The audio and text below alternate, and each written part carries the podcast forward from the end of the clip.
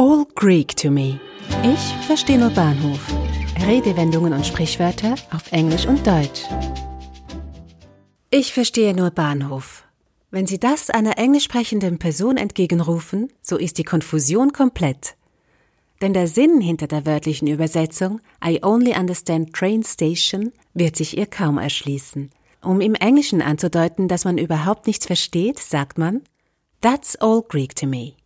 Dieser englische Ausdruck dürfte schon aus dem Mittelalter bekannt sein, als Mönche Schriften mit griechischem Alphabet offenbar so vermerkten. Grecus est, non legitur. Es ist griechisch, kann nicht gelesen werden.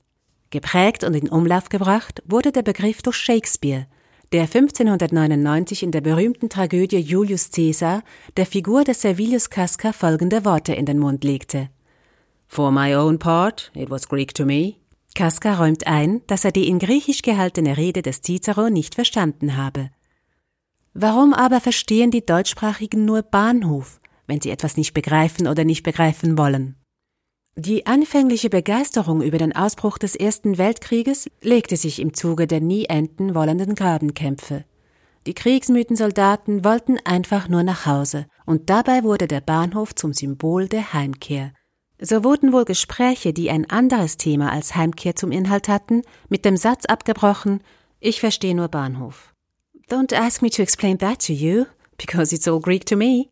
Oh, frag mich nicht, was das bedeutet, denn ich verstehe nur Bahnhof. Sie aber wissen nun Bescheid über diese beiden Ausdrücke und auch, wie man sie verwendet. Ein Podcast von Audiobliss.